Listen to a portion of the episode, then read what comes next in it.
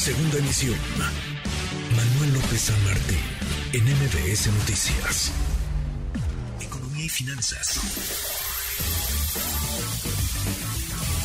Con Eduardo Torreblanca. Lalo, qué gusto, qué gusto saludarte, ¿cómo te va? Igualmente me da gusto saludarte, Manuel, poder saludar a quienes nos escuchan. Buenas tardes. Muy buenas tardes, Lalo. Danos una, una buena. ¿Será que por fin la inflación ahora sí está marcando tendencia y va un poquito, un poquito para abajo o no? No nos da para el optimismo. ¿Cómo lo ves? Pues mira, yo creo que hay que tener optimismo con cierta prudencia, porque hay dos maneras de leer los datos que dio a conocer hoy el INEGI en materia de inflación a la primera quincena del mes de noviembre. Arroja un dato quincenal de avance de 0.56% y anual de 8.14%.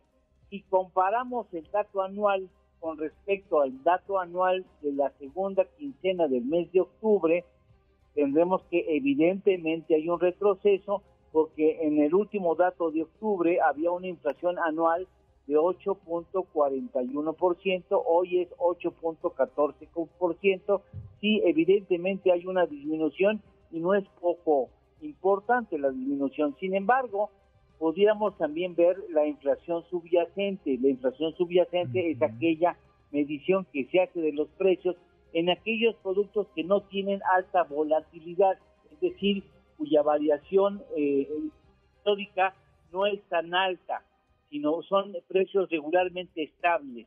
Es una inflación que se calcula retirando de ese cálculo los elementos más volátiles como podría ser, por ejemplo, el jitomate o los energéticos. Bueno, pues en este caso específico tenemos que hay una inflación anual de 8.66%, que sí eh, resulta más alta que el dato del último de la última quincena del mes anterior, que era de 8.42%. Es decir, sigue subiendo la inflación subyacente, que es la que sirve para ver cuál es la tendencia de la inflación, es decir, este dato nos indica que sigue habiendo presiones inflacionarias porque la inflación subyacente, según este último dato, lleva ya 24 meses consecutivos a la alza, es decir, sigue habiendo presiones inflacionarias. Alimentos, bebidas y tabaco, 14.10%, que es lo que más afecta a las mesas mexicanas, mercancías más 11.50% en términos anuales, agropecuarios, alimentos 10.59% más, en términos anuales y pecuarios 14.26%. Este proceso de ese fenómeno de encarecimiento de los alimentos es un fenómeno mundial que se ve agravado, y con esto termino, Manuel, se ve agravado porque no tenemos suficiente producción de estos alimentos básicos que necesitan las mesas mexicanas. Ha habido sequías, ha habido, ha, habido también trastornos y costos extras en el traslado de estas mercancías, de estos alimentos, fundamentalmente este, y por desgracia el hecho de que haya también ya que pagar derecho de piso para el traslado de los mismos, insuficiencia productiva, decía yo, o excesiva intermediación, y estos elementos siguen manteniendo altos los precios de los alimentos en nuestro territorio. Al parecer, con la baja, con la caída de los energéticos a nivel mundial que se está presentando coyunturalmente, esto pudiera significar cierto alivio a la inflación, Manuel. Pues ojalá, ojalá, Lalo, porque sería una buena forma de cerrar este 2022 que ha sido muy complicado y muy traqueteado precisamente por la por la inflación. ¿Tenemos postre, Lalo?